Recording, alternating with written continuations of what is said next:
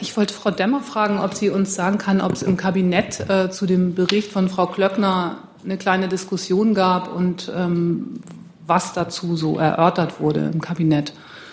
Wie Sie wissen, sind ja die Kabinettssitzungen vertraulich. Äh, die äh, Ministerin hat ausführlich über äh, den Sachstand informiert und ähm, dabei belasse ich es. Einen guten Mittwochmittag wünsche ich, liebe Kolleginnen und Kollegen. Herzlich willkommen in der Bundespressekonferenz zur Regierungspressekonferenz. Ich begrüße die stellvertretende Regierungssprecherin Ulrike Demmer. Ich begrüße die Sprecherinnen und Sprecher der Ministerien und ich begrüße 15 Teilnehmer an einem Projekt, das vom Auswärtigen Amt gefördert wird. Das Projekt nennt sich Journalistenpraktikum, Weiterqualifizierung für den Nachwuchsjournalisten und äh, die Kolleginnen und Kollegen kommen zu uns über das Deutsch-Russische Forum. Herzlichen Dank für Ihr Interesse und herzlich willkommen.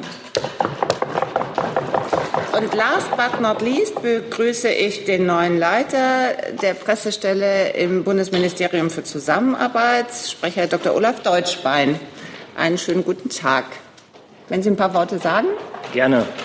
Hallo, schönen guten Tag. Ich heiße Olaf Deutschbein, ähm, leite das Pressereferat im Bundesentwicklungsministerium. Bin dort seit sieben Jahren tätig, also verschiedenste Stationen dort durchlaufen.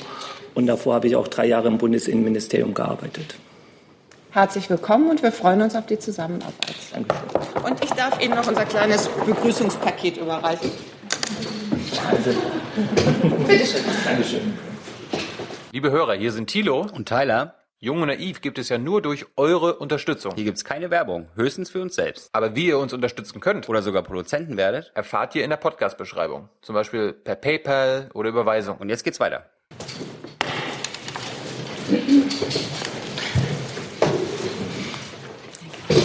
Dann starten wir inhaltlich mit dem Kabinett.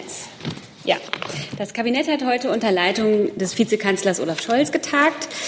Die Bundesregierung geht künftig verstärkt gegen Umsatzsteuerbetrug im Onlinehandel vor. Damit setzt sie eine Vereinbarung des Koalitionsvertrages um. Wir dulden nicht, dass Händler auf Online-Marktplätzen handeln, ohne dafür Umsatzsteuer abzuführen. Insbesondere Händler, die im Ausland sitzen, sind für den Fiskus selbst ja nicht greifbar. Deshalb wollen wir die Betreiberinnen und Betreiber elektronischer Marktplätze mehr in die Verantwortung nehmen und damit die ehrlichen Unternehmer von vor Wettbewerbsnachteilen schützen. Dazu hat das Kabinett heute beschlossen, dass die Betreiber von Online-Marktplätzen zukünftig bestimmte Daten über die dort tätigen Händler vorhalten und unter bestimmten Voraussetzungen auch für vom Händler nicht abgeführte Umsatzsteuer haften müssen. Im äh, verabschiedeten Gesetzesentwurf wird auch äh, vereinbart die Begünstigung der privaten Mitbenutzung von Elektro- und Hybrid-Elektrofirmenwagen. Die private Mitbenutzung eines Firmenwagens ist von Selbstständigen und Arbeitnehmern heute mit einem Prozent des Listenpreises zu versteuern. Für die zwischen 2019 und 2021 angeschafften oder geleasten Elektro- und Hybridfirmenwagen halbieren wir den steuerlichen Anteil. Damit wollen wir die Anschaffung von Elektro- und Hybridfahrzeugen in Deutschland beschleunigen. Darüber hinaus enthält der Gesetzesentwurf eine Vielzahl von Regelungen quer durch das Steuerrecht. Des Weiteren hat das Bundeskabinett heute äh, auch vom Bundesminister der Finanzen vorgelegt, den Entwurf eines Gesetzes zur Errichtung des Sondervermögens digitale Infrastruktur beschlossen. Mit dem Digital Infrastrukturfondsgesetz wird die Grundlage geschaffen für die Bereitstellung von Mitteln zur Förderung des Gigabit-Netzausbaus und zur Umsetzung des Digitalpaktes Schule. Unterstützt werden sowohl der Ausbau von Gigabit-Netzen auf Glasfaserbasis, insbesondere in ländlichen Regionen, als auch der Aufbau und die Verbesserung der digitalen Infrastrukturen in Schulen. Das Sondervermögen wird grundsätzlich aus den Einnahmen aus der anstehenden Vergabe von Mobilfunklizenzen gespeist. Um möglichst rasch mit der Umsetzung beginnen zu können, wird das Sondervermögen aus dem Bundeshaushalt eine Anschubfinanzierung in Höhe von 2,4 Milliarden Euro erhalten. Die Bundesregierung hat heute auch einen vom Bundesminister äh, hm, Sekunde vom Bundesinnenminister vorgelegten Gesetzentwurf beschlossen, äh, mit dem das Asylgesetz geändert wird. Konkret geht es da um Folgendes. Mit dem Gesetzentwurf sollen Schutzberechtigte in Widerrufs- und Rücknahmeverfahren in Asylsachen zur Mitwirkung verpflichtet werden. Bislang sieht das geltende Asylgesetz eine ausdrückliche Regelung zur Mitwirkungspflicht der Betroffenen lediglich im Asylantragsverfahren vor, nicht aber im Widerrufs- und Rücknahmeverfahren. Durch die gesetzliche Festlegung wird künftig das Verfahren derart ausgestaltet, dass dem BAMF durch die Mitwirkung mehr Informationen vorliegen und damit die Prüfung von Widerrufs- und Rücknahmeverfahren umfassend und effektiver durchgeführt werden können. Der Gesetzentwurf sieht eine, ist auch eine, setzt auch eine Vereinbarung aus dem Koalitionsvertrag um. Heute im Kabinett beschlossen wurde auch das Gesetz zur Stärkung des Pflegepersonals. Äh, da geht es um bessere Personalausstattung und bessere Arbeitsbedingungen in der Kranken- und Altenpflege. Mit einem Sofortprogramm Pflege sollen spürbare Entlastungen im Alltag der Pflegekräfte umgesetzt werden. In der Krankenpflege werden künftig die Kosten für jede neue Pflegekraft und die Aufstockung von Teilzeitstellen voll von den Kostenträgern übernommen. Auch Tariferhöhungen für Stellen von Pflegekräften werden die Kostenträger künftig vollständig refinanzieren. Zudem wird das mit dem Krankenhausstrukturgesetz eingeführte Pflegestellenförderprogramm über das Jahr 2018 hinaus fortgeführt und auch ausgebaut. Die bisherige Eigenbeteiligung der Krankenhäuser von 10 Prozent soll künftig entfallen. Der in der letzten Legislaturperiode gebildete Krankenhausstrukturfonds wird ab 2019 für weitere vier Jahre mit einem Volumen von einer Milliarde Euro jährlich fortgesetzt. Der Fonds stellt unter anderem Mittel zur Verfügung, um die Struktur der akut stationären Versorgung zu verbessern. Dies kann zum Beispiel durch die Bildung von Zentren mit besonderer medizinischer Kompetenz für seltene und schwerwiegende Erkrankungen erfolgen. Auch Investitionen in Ausbildungsstätten und die telemedizinische Vernetzung von Krankenhäusern sind künftig förderungsfähig. Der Gesetzentwurf sieht vor, Neueinstellungen auch in der Altenpflege zu fördern. Insgesamt können 13.000 zusätzliche Stellen entstehen, die von der Krankenversicherung in vollem Umfang finanziert werden. Entbürokratisierung der Pflegedokumentation, Abrechnung von Pflegeleistungen, Zusammenarbeit zwischen niedergelassenen Ärzten und Pflegeheimen, Videosprechstunden. Das sind jetzt nur einige Beispiele, wo digitale Anwendungen Pflegekräfte entlasten können. In den Jahren 2019 bis 2021 soll jeder ambulanten und stationären Pflegeeinrichtung ein einmaliger Zuschuss für die digitalen Maßnahmen bereitgestellt werden. Der maximale Förderbetrag je Einrichtung beträgt 12.000 Euro bzw. 40 Prozent der anerkannten Maßnahme. Und dann hat die Bundeslandwirtschaftsministerin heute auch noch über die Dürre in Deutschland informiert. Die Bundesregierung beobachtet mit Sorge die Auswirkungen der anhaltenden Trockenheit für die deutsche Landwirtschaft. Sie sind für viele Betriebe existenzbedrohend. Die Bundeslandwirtschaftsministerin hat also heute im Kabinett dazu informiert. Danach ist stellenweise auch die Futterversorgung viehhaltender Betriebe gefährdet. Die Bundesregierung wird rasch nach Vorlage verlässlicher Zahlen über die Möglichkeit von Bundeshilfen entscheiden. Im gestrigen Bund-Länder-Gespräch wurde sich darauf verständigt, dass die Länder die für eine Prüfung der Hilfen notwendigen Daten so schnell wie möglich liefern. Das wäre es von mir. Die erste Frage zum Kabinett hat Herr Feld. Ja, ähm, nee, Entschuldigung, äh, zum Kabinett nicht, ist ein anderes Thema, sorry. Ach so. Gibt es Fragen zum Kabinett? Herr Heller? Ähm, zum letzten Punkt, äh, dem Bericht der Agrarministerin äh, Dürre. Ähm, Sie sagen, so rasch wie möglich werde die Bundesregierung entscheiden. Die Tatsache, dass Sie nicht mehr die Vorlage des Ernteberichts erwähnen, heißt das, dass womöglich doch schon Vorlage des Ernteberichts angesichts der Notlage in vielen Agrarbetrieben entschieden wird von der Bundesregierung, ob sie die Grundlagen schafft, selbst helfen zu können? Also ich würde da jetzt die äh, Landwirtschaftsministerin selbst hat ja um zwölf die Presse informiert. Da würde ich jetzt das Ressort noch mal um Details bitten.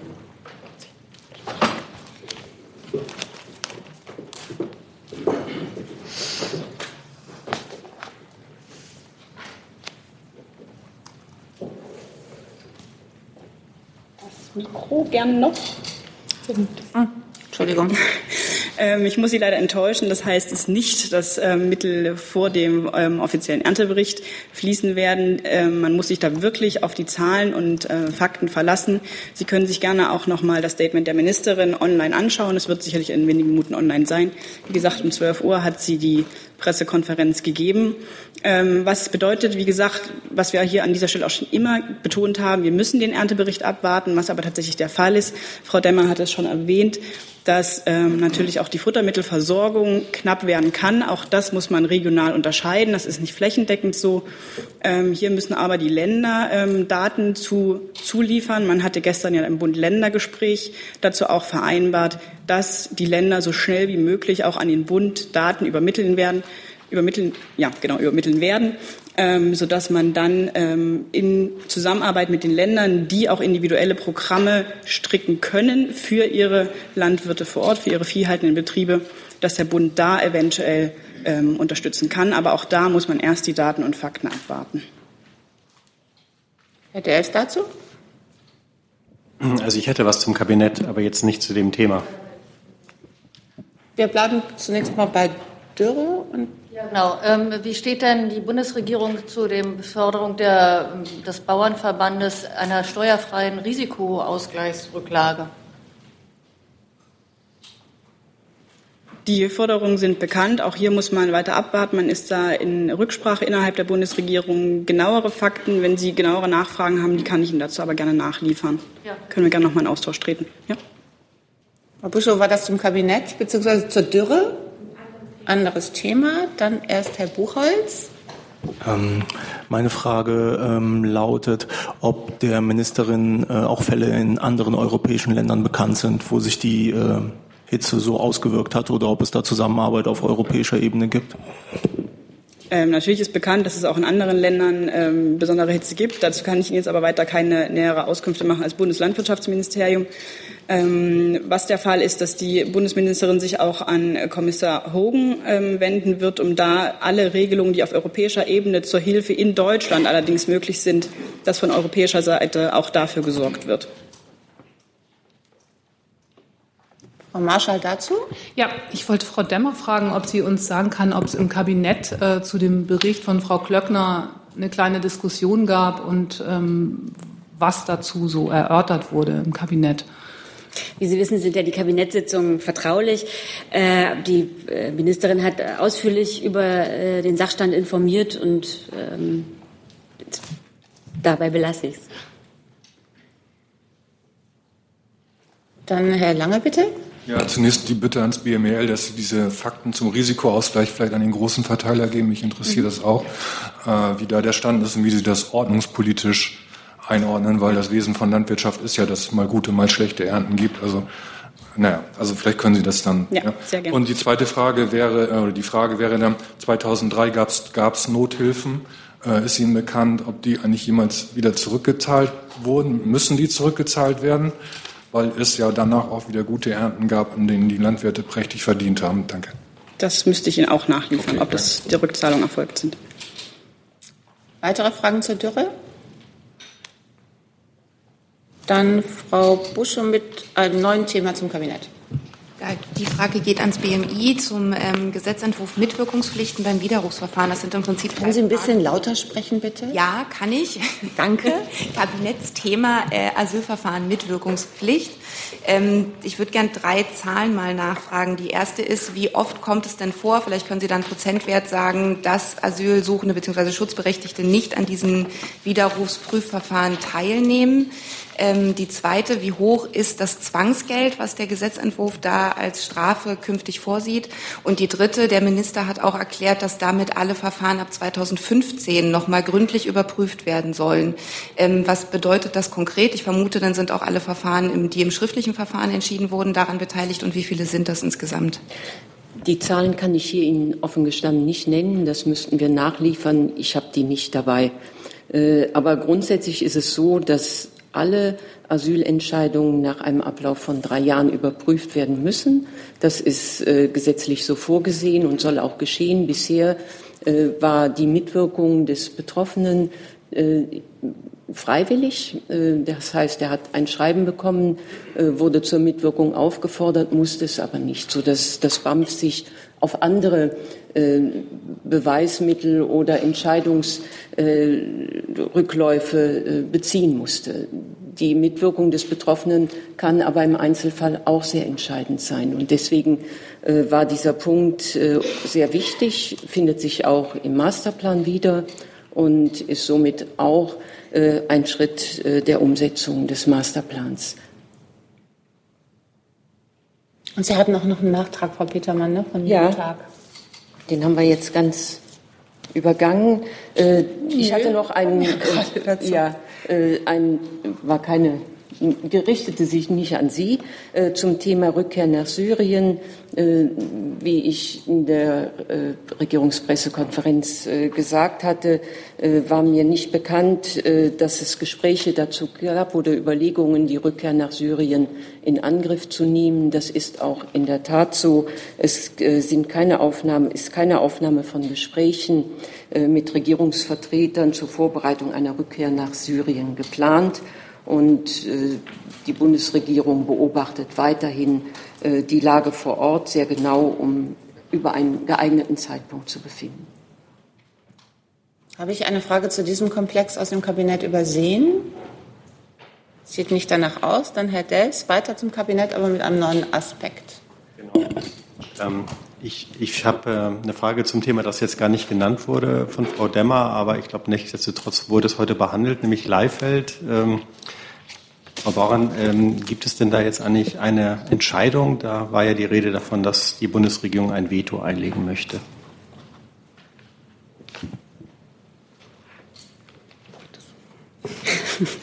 Ja, vielen Dank. Ähm, vorab muss ich Folgendes betonen zu einzelnen Investitionsprüfverfahren, das heißt zu konkreten Verwaltungsverfahren im Bereich der Außenwirtschaft, können wir keine Stellung nehmen, da der Inhalt solcher Verfahren Geschäftsgeheimnisse berührt. Ähm, es gilt hier der Grundsatz der Geheimhaltung nach 30 Verwaltungsverfahrensgesetz.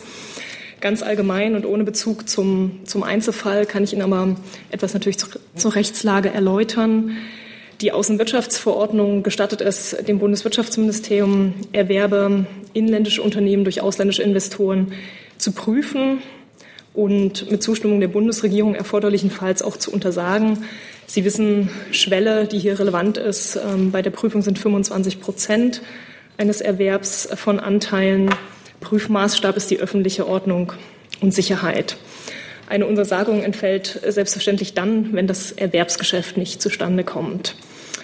Kurz vor der heutigen Kabinettssitzung ähm, hat ähm, ein ausländischer Erwerber in einem aktuellen Fall gegenüber dem Bundeswirtschaftsministerium mitgeteilt, dass ähm, er vom Kauf des inländischen Unternehmens zurücktreten will.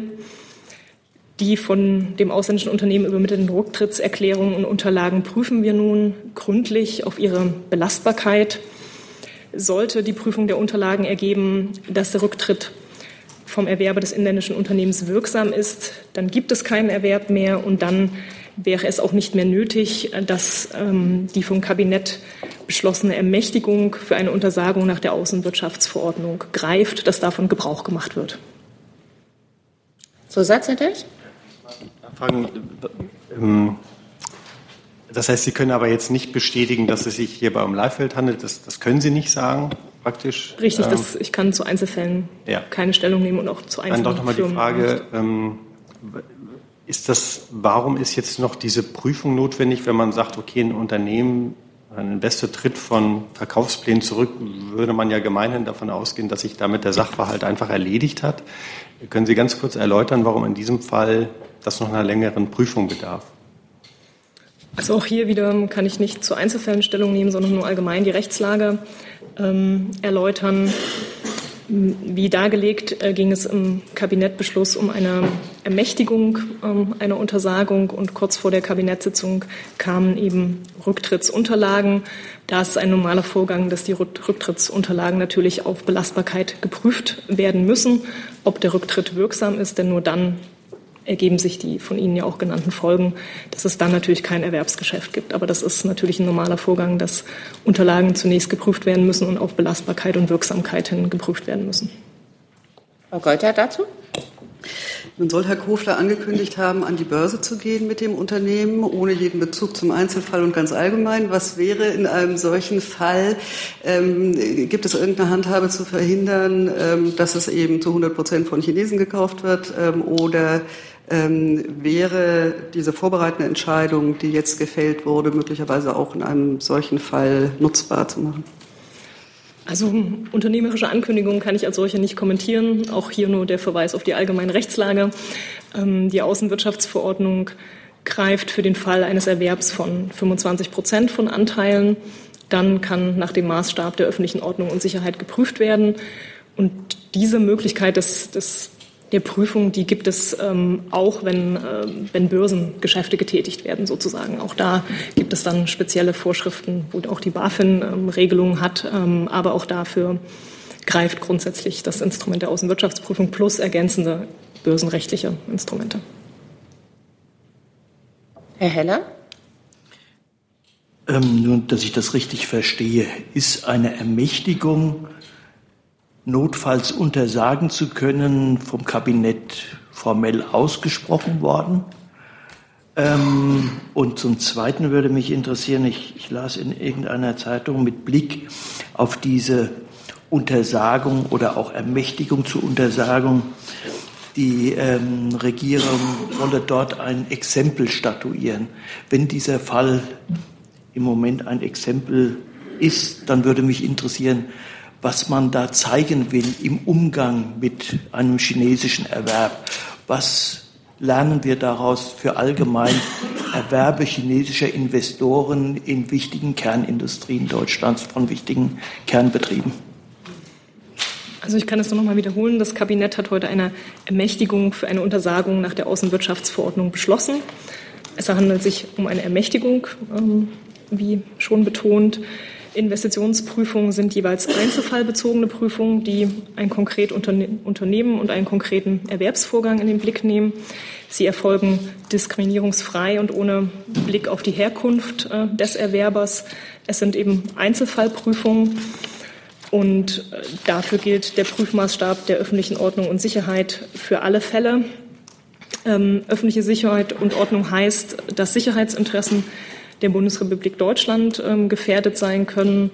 Also etwa, wenn es um Infrastrukturunternehmen geht, ähm, wenn es um kritische Infrastruktur geht, wenn es um Know-how im Bereich kritische Infrastruktur oder auch Nukleartechnik geht, dann wären Sicherheitsinteressen berührt und dann kann in allen Fällen eben eine Prüfung erfolgen, aber sie erfolgt immer einzelfallbezogen, diskriminierungsfrei und ohne Rücksicht auf die Herkunft des Erwerbers. Frau Wefers? Frau Dr. Bauen, können Sie sagen oder haben Sie Erkenntnisse darüber, warum das so, kurz, warum das so kurzfristig äh, sich zugespitzt hat? Die, es hatte sich ja bereits seit einigen Tagen abgezeichnet, äh, dass die Regierung ähm, bereit ist einzuschreiten. Ähm, dann ist es eigentlich ja eher ungewöhnlich, dass das sozusagen so kulminiert kurz vor einer Kabinettssitzung. Ja, über die Motive des äh, Erwerbers liegen uns keine Informationen vor. Dazu kann ich keine Auskunft geben. Herr Dels? Frau Bacher, nochmal zum, zum zeitlichen Ablauf. Erstmal ähm, können Sie irgendwie absehen, wie lange diese Prüfung voraussichtlich dauern wird? Und dann daran anschließend, gibt es da eigentlich irgendwelche Fristen, die gewahrt werden müssten? Bis wann könnte eigentlich dann dieser Investor ähm, theoretisch doch wieder möglicherweise, wenn es der Text, der von ihm eingereicht worden ist, das zulassen würde, doch nochmal sein Kaufangebot wieder vorliegen?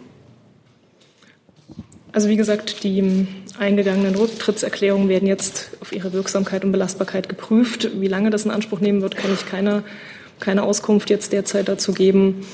Und auch über um, hypothetische Fälle, die in Zukunft eintreten können, kann ich jetzt auch keine Aussage treffen. Es gilt grundsätzlich das, was, das Außen, was die Außenwirtschaftsverordnung regelt.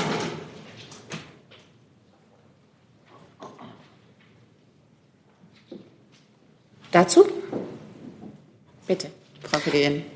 Ähm, hallo, ich bin Journalistin aus China, äh, Phoenix TV und äh, das ist eigentlich äh, das gleiche Thema, also vielleicht die, also die Richtung ist ein bisschen mehr diplomatisch, also ähm, weil die zwei versuchen von der chinesischen Seite die Unternehmen zu verkaufen, zu kaufen, ähm, hat beide nicht geklappt mit dann die Leibfeld und äh, 50 Hertz. Und deswegen jetzt in China, es gibt also manche Medien und die Stimmen sind schon laut, dass, ähm, weil wegen dieser, genau dieser Zeitpunkt, das auch gehadert dann nach die Abkommen von EU und China. Und ähm, deswegen denken Sie, das ist ein also politisches Symbol, das die, von der deutschen Seite, also weg von China zu ziehen und hätte gerne eine, eine Zusammenarbeit mit den USA. Und äh, können Sie dafür also kommentieren?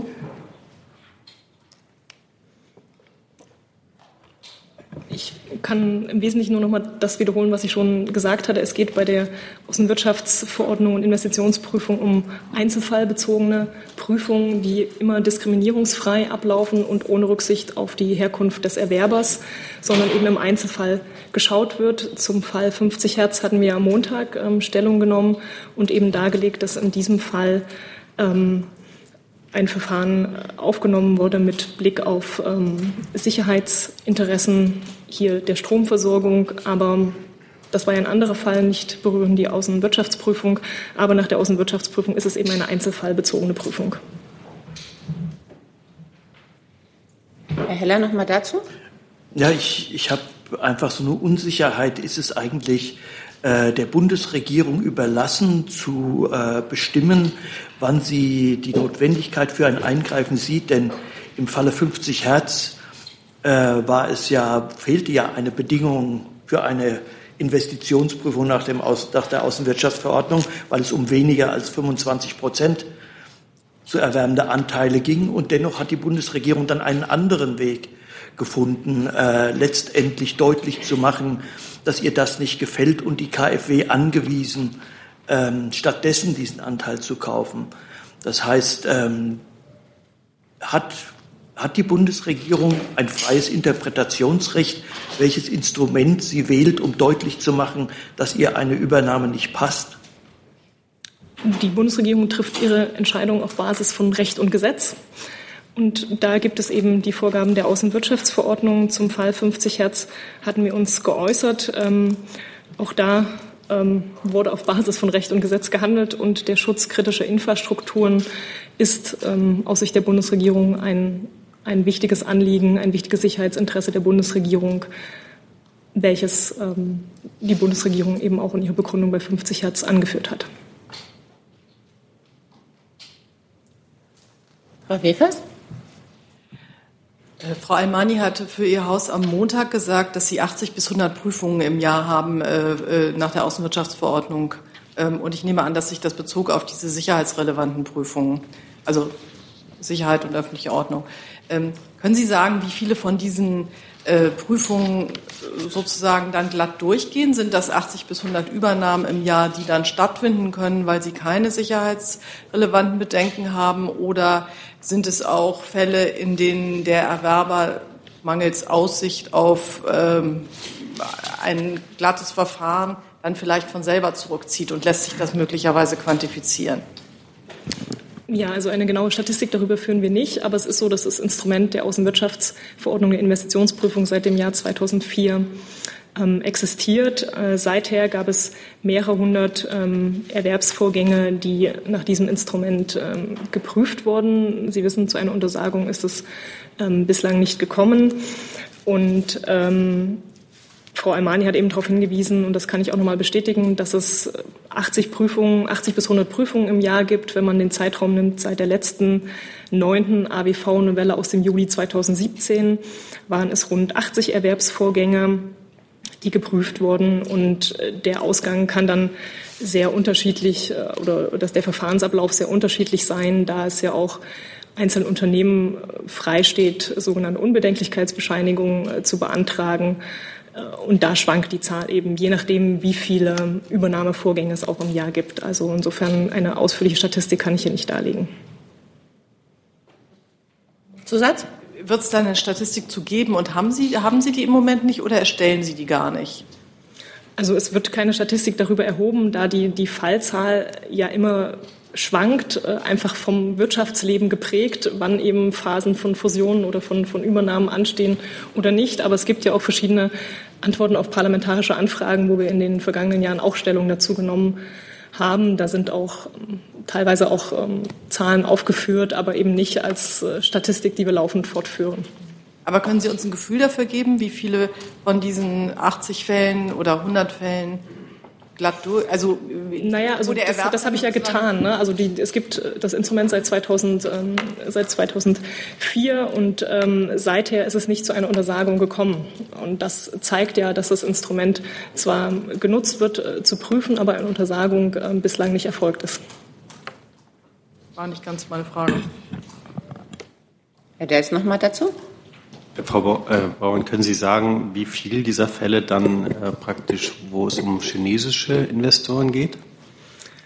Also ich kann Ihnen sagen, seit dem Inkrafttreten der letzten AWV-Novelle, die neunte AWV-Novelle im Juni, Juli 2017, waren es, wie gesagt, mehr als 80 Prüfungen insgesamt. An über einem Drittel dieser Erwerbe waren Investoren aus China unmittelbar oder mittelbar beteiligt. Dann Herr Dels mit einem neuen Thema. Äh, Quatsch, Herr Feld. Entschuldigung. Ähm, ja, eine Frage an Frau Demmer, vielleicht aber auch ans Justiz- oder ans Innenressort. Äh, Facebook sagt, man habe eine Manipulationskampagne bei den Kongresswahlen aufgedeckt. Inwieweit prüft die Bundesregierung solche Manipulationsmöglichkeiten, vielleicht auch rückwirkend zur vergangenen Bundestagswahl? Und welches konkrete Handeln ergibt sich daraus? Also ich möchte jetzt die konkreten Vorgänge in den USA äh, nicht kommentieren. Dazu liegen mir zu wenig Informationen vor. Grundsätzlich kann ich auf zwei Dinge hinweisen, die Ihnen ja allen bekannt ist. Äh, Sie, Sie wissen, wie wichtig uns Presse- und Meinungsfreiheit in Deutschland sind. Äh, die Vielfalt der Meinungen in einer Demokratie ist grundsätzlich natürlich immer zu schützen. Sie wissen aber auch, dass die Bundesregierung die Bedrohung durch Desinformationskampagnen sehr ernst nimmt. Ähm, die deutschen Sicherheitsbehörden sind da natürlich auch sensibilisiert. Äh, unsere Art und Weise damit umzugehen ist, dass wir eben sehr genau hinschauen und beobachten, was es an Falschmeldungen und äh, Fake News gibt. Das heißt, wir beobachten auch die Aktivitäten der entsprechenden Akteure aufmerksam. Aber wir geben uns eben auch jeden Tag aufs Neue wieder Mühe, wie auch hier in dieser Pressekonferenz, unserem Auftrag gerecht zu werden und zu erklären, äh, was wir tun, um unsere Politik zu erklären und klar und transparent und verständlich zu machen. Kleine Nachfrage. Ist das jetzt möglicherweise für Sie ein Anlass, den, den Dialog mit, mit den sozialen Netzwerken, also speziell natürlich auch Facebook, noch mal zu intensivieren? Das Justizministerium äh, steht da ja ohnehin im Dialog. Da kann vielleicht das Ressort. Ja, jetzt nicht zwingend zu diesem Thema. Ich glaube, das ist ja auch nicht ganz unterkomplex, da entsprechende Technik vorzuhalten seitens der Netzwerke, um eben solche Bots ähm, zu identifizieren. Wir sehen an dem Facebook-Fall, dass Facebook sich da engagiert und äh, finden es auch gut und ähm, denken auch, dass die anderen Netzwerke da in der Richtung auch schauen. Denn wie Frau Demmer sagte, Meinungsäußerung muss ähm, ähm, frei sein und darf nicht manipuliert werden und Social Bots tun das. Ähm, insgesamt, also wie Sie ja schon sagte, Frau Demmer, ähm, der Punkt Aufklärung ist da wichtig, aber auch der Punkt Medienkompetenz. Und da geht das halt viel in den Bereich der, der, der Schulen, aber auch zum Beispiel, dass die Bürgerinnen und Bürger erkennen, ist das jetzt vielleicht ein Social Board, ist das ein normaler Mensch, der dahinter steckt. Auch das ist nicht gerade unterkomplex, aber da sind wir seitens der Bundesregierung dran. Dazu noch Fragen? Ich muss gerade mal eine Sekunde sortieren. Dann Herr Maschewski, bitte. Eine Frage. Vor ein paar Tagen hielt die pensionierte Richterin Professor Małgorzata Gersdorf einen Gastvortrag in der Universität in Karlsruhe. In einem Brief an die Organisatoren stellte die polnische Botschaft klar, dass sich Frau Gersdorf laut polnischem Recht und auch polnischen Justizminister in Ruhestand befindet. Während der äh, Veranstaltung sagte der Bürgermeister von Karlsruhe, dass laut dem deutschen Außenministerium Frau Gersdorf immer noch die erste Präsidentin des obersten Gerichts Polens sei. Meine Frage lautet, wie ist der offizielle Standpunkt des Bundesregierung zu dieser Sache? Also mir ist keine Positionierung äh, von Seiten der Bundesregierung bekannt äh, zu dieser Frage. Ähm, wir verfolgen natürlich die Diskussion, die es über das Gesetz, ähm, äh, das Einschlägegesetz in Polen gibt. Sie wissen, äh, dass das gegen derzeit auch ähm, Gegenstand eines Vertragsverletzungsverfahrens ist, ähm, das die EU-Kommission beim Gerichtshof der Europäischen Union anhängig gemacht hat. Ähm, und die Bundesregierung unterstützt die EU-Kommission in ihrer Rolle als Hüterin der Verträge.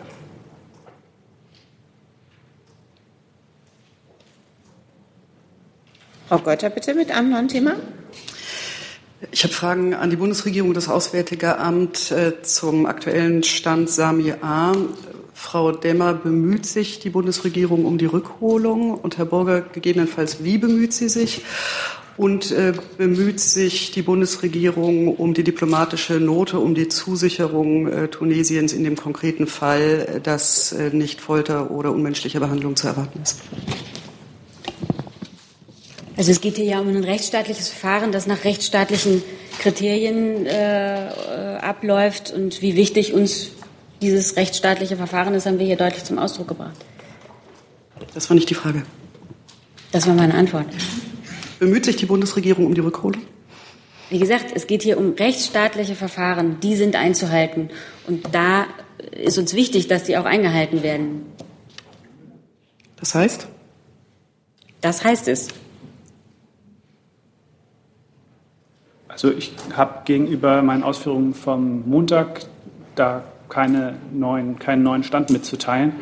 Ähm, das Auswärtige Amt wird hier ähm, äh, dort, wo es auch, äh, von äh, den deutschen Innenbehörden um Amtshilfe gebeten wird, äh, auf dieser äh, Basis tätig. Und der Stand äh, in dieser Sache ist der, ähm, soweit er uns betrifft, soweit wir davon Kenntnis haben, wie ich ihn am Montag mitgeteilt habe. Das letzte habe ich nicht verstanden, Entschuldigung. Äh, Entschuldigung, der Stand in dieser Sache, ähm, soweit er uns bekannt ist, äh, ist der, den ich am Montag mitgeteilt habe. Seither habe ich keinen neuen, keinen neuen Sachstand. Herr Kollege mit einem neuen Thema? Herr Kollege, bitte. Ja, Turuxen, RTN und NTV. Eine Frage nochmal zum Umsatzsteuerbetrug. Ähm, vielleicht ans Finanzministerium. Ähm, vielleicht nochmal im Detail. Wie groß ist das Problem und welche Instrumente hat die Bundesregierung, um dagegen vorzugehen? Ähm, also zunächst einmal, ähm, es gibt hier Handlungsbedarf, den Bund und Länder hier gemeinsam sehen, weil wir beobachten, dass äh, es beim Handel im Internet über sogenannte elektronische Marktplätze äh, vorkommt, dass Händler ihre Umsatzsteuer dann nicht entsprechend abführen und sich somit einen illegalen Wettbewerbsvorteil gegenüber den Unternehmen äh, verschaffen, die sozusagen steuerehrlich Umsatzsteuer bezahlen. Ähm, diese Wettbewerbsverzerrung wollen wir mit dem nun beschlossenen Gesetzentwurf ein äh, Ende bereiten. Ähm, vorgesehen ist künftig, dass die elektronischen Marktplätze, also diese Online-Plattformen, Informationen von Händlern vorhalten müssen. Äh, das ist neben Art und Höhe des Umsatzes äh, insbesondere auch die Steuernummer. Sprich, äh, der Händler muss seine steuerliche Registrierung nachweisen. Und dann werden, wenn die Finanzbehörden einen Hinweis haben, dass äh, ein Händler seine Steu seiner Steuerpflicht nicht nachkommt, auch die Betreiber dieser Online-Plattform selbst in die Verantwortung genommen. Nämlich dann, wenn sie entweder nicht darlegen können, dass sie die Steuernummer sozusagen erfragt haben oder wenn Sie einen solchen Händler trotz Nichtvorlage einer Steuernummer weiterhin auf Ihrer Handelsplattform im Internet belassen. Das ist sozusagen der Hebel, die Hebel des neuen Gesetzes. Zum Volumen, das ist seriös, das sich im, Verdunkel, im Dunklen abspielt, schwer zu, setzen, zu schätzen. Und äh, da wollen wir eigentlich keine konkrete Zahlen äh, nennen. Ähm, es gab hier schon Zahlen im Raum, die von einem dreistelligen Millionenbetrag ausgingen. Aber wie gesagt, das spielt sich im Dunkeln ab und lässt sich nicht seriös beziffern. Herr Fried mit einem neuen Thema?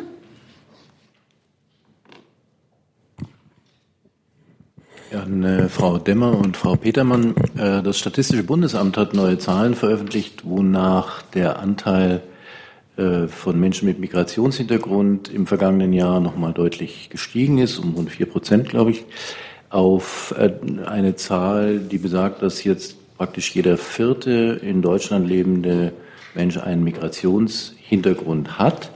Hatten Sie schon Gelegenheit, sich ähm, diese Zahlen anzuschauen und äh, die Möglichkeit zu einer politischen Bewertung zu kommen, also im Sinne von das erfreulich, weil es die Attraktivität Deutschlands zeigt, oder es ist besorgniserregend, wie es vielleicht in Teilen des parlamentarischen Raumes gesehen wird. Äh, und eine konkrete Frage, die Zahlen besagen auch, dass in jedem, dass in zehn Prozent äh, dieser äh, mehrköpfigen Familien ähm, kein Deutsch gesprochen wird. Sehen Sie darin eigentlich ein Integrations- oder im Wesentlichen die Sprache des Herkunftslandes gesprochen wird, Entschuldigung, um genau zu sein. Sehen Sie darin ein Integrationshindernis? Ich habe die Zahlen auch gelesen. Äh, eine Bewertung äh, habe ich jetzt äh, im Detail nicht, beziehungsweise anders. Ich habe die Zahlen gelesen als Gesamtzahl, aber nicht im Detail, wie sie sich zusammensetzen. Deswegen kann ich dazu auch wenig sagen. Ähm, um jetzt eine Bewertung daran zu knüpfen. Zahlen sind so, wie sie sind ähm, kann da jetzt nichts politisch bewerten und möchte auch gar nichts politisch bewerten. Ähm, zu der Frage Integrationshemmnis sicherlich ist es sehr wichtig, dass äh, Deutsch gesprochen wird, dass äh, die Menschen, die zu uns kommen, Deutsch erlernen, um am Erwerbsleben teilzunehmen, um am sozialen Leben teilzunehmen, über Vereine, äh, Schulen, Elternverbände, wie auch immer, ein, ist sicherlich sehr, sehr wichtig für die Integration. Äh, man muss natürlich auch sehen, dass äh, dieser Spracherwerb äh, gerade für die Elterngeneration sehr viel schwieriger ist als für Kinder, die das auf der Straße in der Schule erlernen und insofern ein Prozess ist. Das ist eigentlich die Aussage, die ich damit äh, hier äh, abgeben möchte. Äh, ein Prozess, der wichtig ist, aber auch dauert. Ich kann hier auch nur anknüpfen an das, was wir ja auch in der letzten Woche hier äh, schon besprochen haben. Also in Deutschland leben ja auch jetzt schon über drei Millionen Menschen mit türkischen Wurzeln und insgesamt 18 Millionen Menschen haben jetzt schon in Deutschland eine Zuwanderungsgeschichte. Ähm, viele davon sind deutsche Staatsbürger und sind gut integriert und äh, die pflegen ihre türkischen Wurzeln ganz selbstverständlich, aber sie bereichern damit auch unser Land und äh, die, der Bundesregierung ist es natürlich wichtig, durch konkrete Politik, äh, konkrete Entscheidungen dafür zu sorgen, dass, dass, der Zusammenhalt in unserem Land größer wird und nicht kleiner. Und dass es, dabei geht es natürlich um den Zusammenhalt aller, die dauerhaft in Deutschland leben, ob mit oder ohne Migrationshintergrund. Integration ist, äh, wie Frau Petermann schon sagt, ein Prozess, vielseitig, vielschichtig äh, und findet ja äh, an vielen Orten in der Gesellschaft statt, muss am Ende zu selbstverständlicher Teilhabe führen. Und da gibt es diverse Programme, die die Bundesregierung in verschiedenen Ressorts aufgelegt hat, die Sie alle kennen und über die wir ja hier auch regelmäßig sprechen. Herr Heller dazu? Ich würde gerne mit einer knappen Frage mich einklinken in das Thema, um allerdings äh, einen anderen Seitenaspekt. Ich wollte noch mal nachfragen mit Blick auf den heutigen Tag Zuwanderungsregelung gegenüber dem, Herr Burger, was Sie am Montag an Zahlen genannt haben, 34.000 Anträge im Ausland, haben Sie inzwischen äh, etwas genauere Erkenntnisse in Hinblick auf Doppelzählungen, Doppelmeldungen, ähnliches, bereinigte Zahlen vielleicht gegenüber diesen 34.000? Und Frau Petermann, erwarten Sie, dass in diesem Monat schon 1.000 äh, Familienangehörige von subsidiär Geschützten nach Deutschland kommen? Nein, also ich habe in den letzten zwei Tagen hat sich an der Zahl 34.000 nichts geändert. Bleibt dabei. Zu der Frage, ob wir erwarten, ob in diesem Monat schon 1000 bearbeitet werden, das war die Frage? Kommen faktisch kommen. Äh, oder, oder kommen, äh, das können wir nicht sagen. Sicherlich wird es am Anfang äh, nicht ganz so zügig vorangehen, weil ja zunächst die Anträge gestellt werden müssen und bearbeitet werden müssen. Deswegen hat man ja unter anderem auch deshalb für dieses Jahr die Gesamt das Gesamtspektrum auf 5000 ohne die monatliche Begrenzung als Grundlage genommen, um diesen möglicherweise entstehenden Stau zu Beginn auflösen zu können. Herr Buchholz mit einem neuen Thema. Ja, ich würde gerne noch was ähm, zu der Evakuierung der Weißhelme wissen. Ähm, ich glaube, das würde jetzt ans Auswärtige Amt gehen. Ähm, wenn Sie mir erlauben, dann verpacke ich eine Reihe von W-Fragen in ähm, eins. Und zwar, ähm, wo befinden sich die Weißhelme genau? Wer ist für die Unterbringung momentan verantwortlich? Ähm, mit wem spricht die Regierung oder äh, wird die Regierung über die Evakuierung sprechen und wie lange äh, wird der Aufenthalt da an diesem Ort noch dauern? Das wäre die erste Frage. Ja, da muss ich Ihnen sagen, dass äh, wir äh, zu weiteren Einzelheiten dieses Verfahrens mit Rücksicht auf äh, die Sicherheit und auch auf die Persönlichkeitsrechte der Betroffenen keine Angaben machen. Okay, gut. Dann Sie erlauben, noch eine zweite Frage ans Innenministerium. Nur ganz kurz. Ähm, in der Pressemitteilung stand, dass also die Aufnahme der Flüchtlinge durch den ähm, Paragraph 22 Satz 2 ähm, gegeben ist und darin ist von politischen Interessen die Rede. Könnten Sie vielleicht noch mal in Kürze, aber umfassend äh, zu diesen politischen Interessen Stellung nehmen? Politische Gründe steht da drin, äh, unter anderem auch äh, humanitäre Gründe, die zu bestimmten politischen Schlussfolgerungen führen, wie das hier der Fall war. Herr Heller, noch mal mit einem neuen Thema? Ja, ich würde gerne das Bundeswirtschaftsministerium noch mal fragen. Ähm, Ihr Minister ist ja, hat ja seinen Wahlkreis im Saarland. Im Moment liest man sehr viel davon, dass das Saarland und Rheinland-Pfalz sich quasi die Türklinke in die Hand geben oder den Telefonhörer, um äh, den, den Chef des Tesla-Konzerns deutlich zu machen, dass ein Sitz eines neuen Tesla-Werkes im Saarland oder in Rheinland-Pfalz die beste Wahl wäre. Ist denn der Minister in dieser Angelegenheit auch schon aktiv?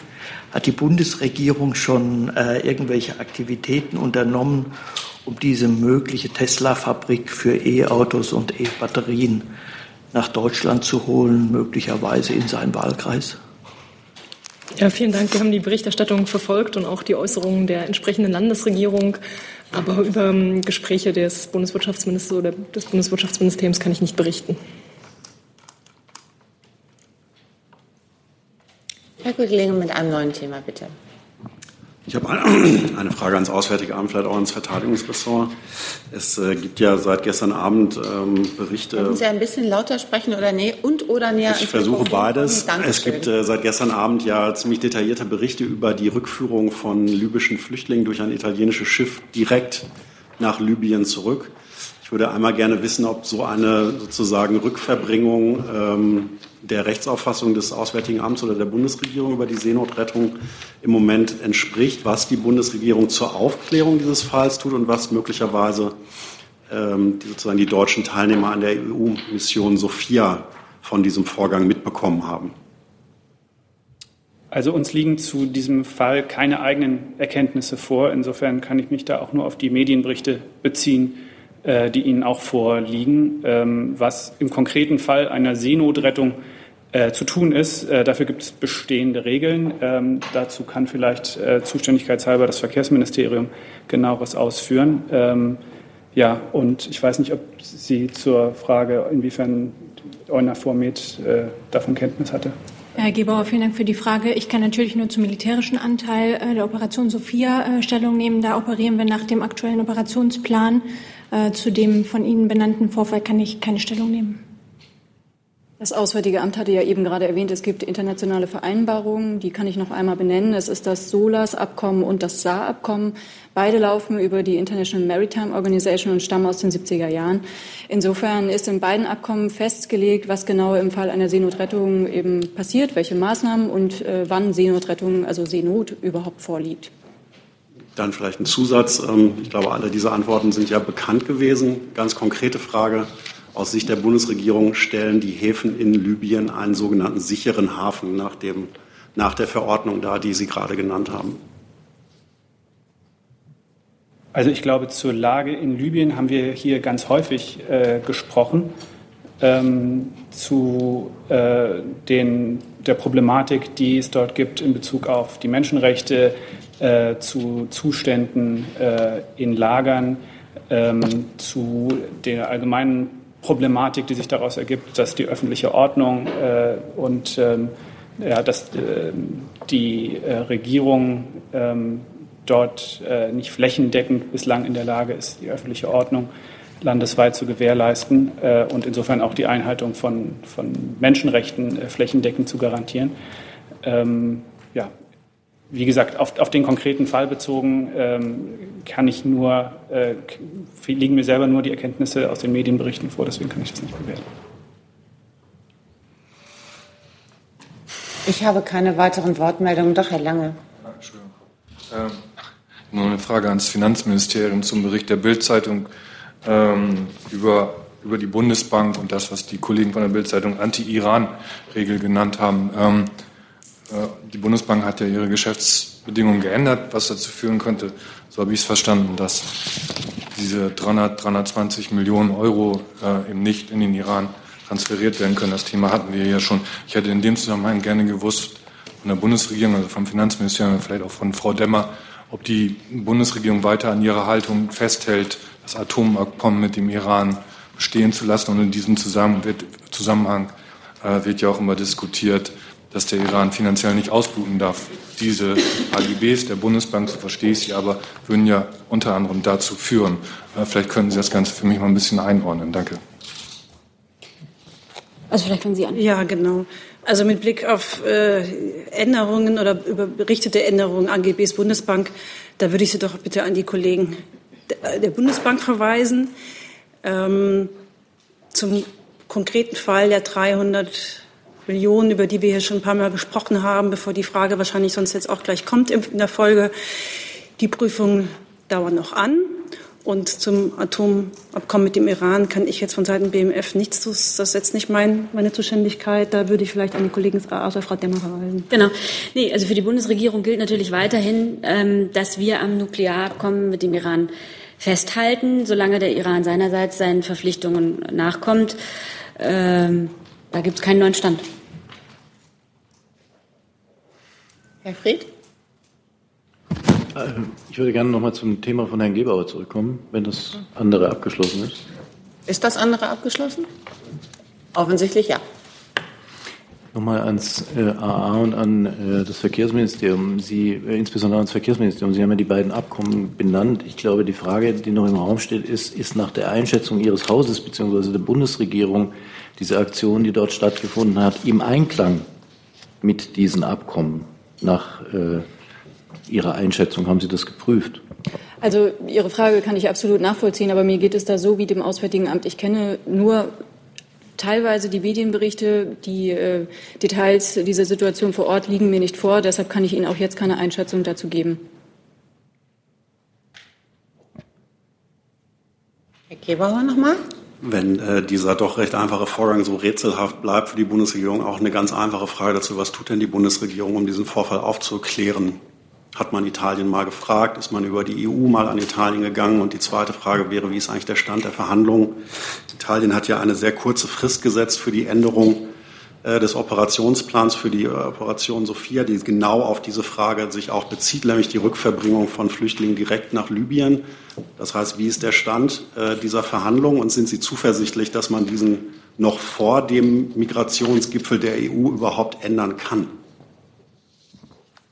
Also, ähm, Sie haben vielleicht mitbekommen, der italienische Außenminister war letzte Woche hier in Berlin, äh, hat äh, sich auch mit dem äh, deutschen Außenminister Herrn Maas äh, getroffen im Auswärtigen Amt. Da gab es im Anschluss auch eine ausführliche Pressekonferenz, in der sowohl der italienische Außenminister als auch der deutsche Außenminister ganz ausführlich just über diese Frage äh, gesprochen haben. Und insofern wird Sie die Antworten nicht überraschen, dass die Gespräche über die ähm, Fortentwicklung des Operationsplans für äh, die Operation EUNAVFOR Med Sophia äh, intensiv laufen. Äh, Sie haben recht, das ist ähm, äh, wir haben uns da äh, im Rahmen der EU-Partner ähm, eine äh, kurze Frist gesetzt, äh, weil ähm, ja, es dort dringenden Entscheidungsbedarf gibt und daran wird gearbeitet.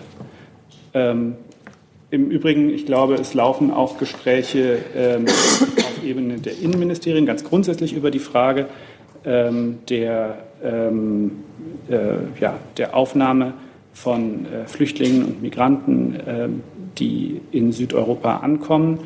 Ähm, da weiß nicht, ob das, was, was, da der letzte Stand ist. Ähm, ich könnte Ihnen jetzt auch nicht äh, sagen, ob äh, jetzt dieser Einzelfall, wo es ja, das muss man vielleicht auch noch mal unterscheiden, hier geht es ja nicht um Handlung eines staatlichen Schiffes, soweit ich das zumindest aus den Medienmeldungen äh, äh entnehmen kann, sondern äh, um sozusagen ein, ein, ein nichtstaatliches Schiff, was unter italienischer Flagge unterwegs war. Insofern, ich weiß nicht, ob ähm, dieser Fall nun äh, ein Thema, ein mögliches Thema dieser Gespräche ist, wo es ja dann doch um etwas andere Sachverhalte geht.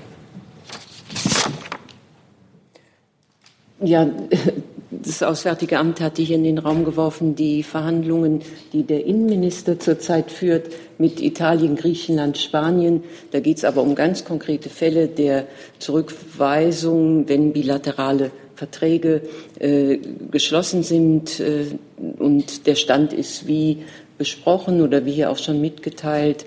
Ähm, Ende Juli ist jetzt vorbei, Anfang August hoffen wir sehr, äh, dass wir Klarheit darüber haben, äh, wie diese Verträge, ob diese Verträge Aussicht auf Erfolg haben. Die Verhandlungen laufen bisher sehr positiv, sodass äh, durchaus Optimismus angebracht ist. Aber einen aktuellen, einen neueren Stand kann ich Ihnen an dieser Stelle nicht geben. Zusatz, Herr Gebauer? Dann vielleicht nochmal der Zusatz, Herr Burger, ähm, nochmal mit der Bitte, was tut die Bundesregierung, um diesen aktuellen Fall aufzuklären, auch wenn sich es nicht um ein staatliches Schiff handelt. Das Völkerrecht des Völkerrechts gilt für alle Schiffe. Und ich glaube, die Bundesregierung, soweit ich hier in den letzten Jahren immer gehört habe, setzt sich ja sehr für das Völkerrecht ein. Das heißt also, was tut die Bundesregierung, um diesen konkreten Fall aufzuklären? Das muss ja relativ einfach sein. Also ich kann jetzt nicht ganz nachvollziehen, woraus Sie schließen, dass es relativ einfach sein muss. Ähm, also ja, wenn La, La Repubblica den Fall aufklären kann, dann wird es die Bundesregierung auch können, gehe ich von aus. Also die ja, also das ist gut. Ähm, also ich kann vielleicht noch ganz grundsätzlich äh, dazu sagen, äh, weil das auch Thema der, der Gespräche des äh, Außenministers war ähm, und ähm, er diesen Punkt dort auch nochmal sehr betont hat. Ähm, die Seenotrettung ist ja unter normalen Umständen kein Massenphänomen, sondern etwas, was ganz vereinzelt auftritt. Und dafür gibt es Regeln des internationalen Rechts. Ähm, wenn Schiffe Gerettete aufnehmen, dann können die in den nächsten gelegenen Hafen gebracht werden. Ähm, dass wir mittlerweile eine Situation haben, in der Tausende von Menschen über das Mittelmeer versuchen, nach Europa zu kommen, das hat die Situation verändert. Und dass ein Land wie Italien in dieser Situation sagt, es kann nicht sein, dass wir alle übernehmen müssen, sondern wir müssen diese nach einem zu findenden Mechanismus in Europa insgesamt verteilt werden. Ähm, das halte ich für absolut nachvollziehbar und berechtigt. So hat der Minister das in seiner Pressekonferenz mit dem italienischen Außenminister gesagt. Also ich glaube, ähm, wir ähm, erkennen an, dass es äh, dort eine Problematik gibt, die aus, Sicht der europäischen Mittelmeeranrainer ähm, äh, den Ruf nach europäischer Solidarität rechtfertigt, dass wir da Lösungen finden müssen. Äh, gleichzeitig äh, gibt es natürlich die äh, seerechtliche Verpflichtung, äh, das hat die Kollegin des Verkehrsministeriums ausgeführt, ähm, zur, äh, zur Seenotrettung und die richtet sich eben nach den dafür geltenden Regeln. Herr Buschow dazu? Mhm. Jetzt dann nochmal anschließend, weil ich die Frage immer noch nicht beantwortet finde. Wie ist denn die Haltung der Bundesregierung? Ist die, das Zurückbringen von Flüchtlingen vom Mittelmeer nach Libyen, steht das im Einklang mit dem Völkerrecht? Gibt es dazu eine Haltung der Bundesregierung oder wird die gerade neu gefunden? Also, ähm, ich glaube, was wir festhalten können, ist, äh, weil jetzt hier sehr viele Begriffe auch durcheinander geworfen werden. Äh, Sie haben jetzt den Begriff Rückführung äh, verwendet. Ähm, also äh, natürlich muss ähm, ja, im Fall, wo von staatlicher Seite ähm, Maßnahmen getroffen werden, äh, die ein, eine Person äh, ja, beispielsweise eben in, äh, in, das Land Libyen bringen, ähm, ist da die Anwendung der Europäischen Menschenrechtskonvention ähm, und auch ähm, des völkerrechtlichen äh, Zurückweisungsverbots einschlägig. Äh, das gilt aber für den Fall staatlichen Handelns. Und ähm, ich bitte um Verständnis, weil ich über diesen konkret vorliegenden Fall, nach dem hier gefragt wird, Informationen tatsächlich nur aus der Medienberichterstattung habe. Und die sind nicht so vollständig, dass sie es ermöglichen würden, da jetzt eine, eine rechtliche Bewertung dieses Einzelfalls vorzunehmen, wo es, wie gesagt, nach unserem Kenntnisstand nicht um staatliches Handeln geht, äh, zunächst mal, und ähm, wo auch deutsches Regierungshandeln nicht unmittelbar äh, in Frage steht. Äh, da muss ich um Verständnis bitten, dass ich Ihnen dafür hier keine umfassende völkerrechtliche Wertung liefern kann. Frau Gotter mit einem neuen Thema. Ähm, zuerst noch mal dazu, gerade wenn das in diesem Fall nicht staatliches Handeln war, könnte, müsste es Ihnen doch eigentlich umso leichter fallen zu sagen, ob das in den Non-Refoulement ähm, für Libyen äh, gilt oder nicht.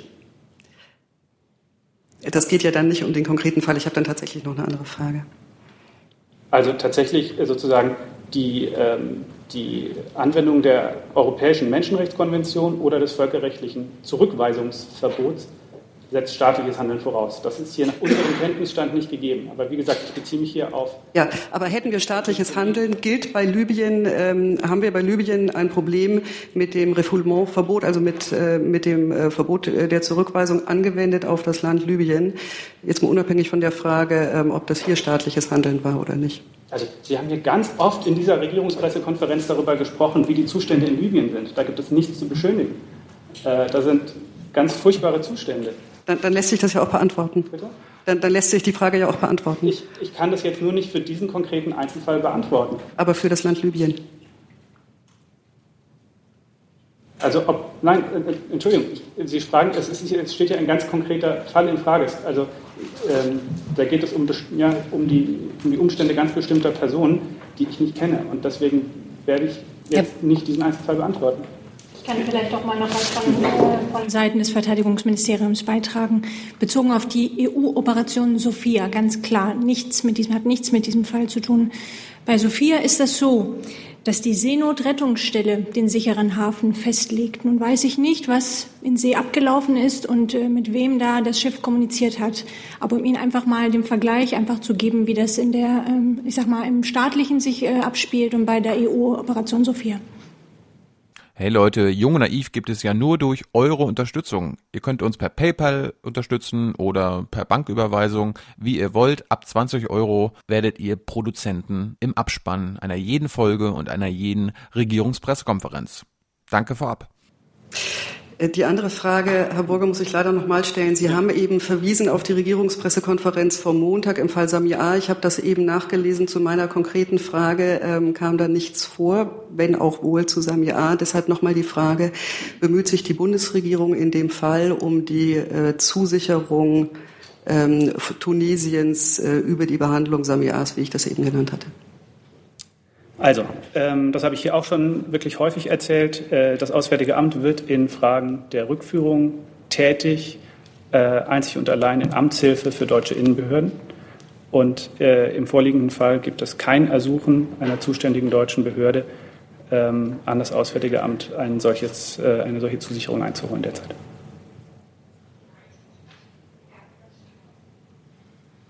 Dann sage ich danke für diesen Mittwochmittag. Am Freitag ist keine Regierungspressekonferenz.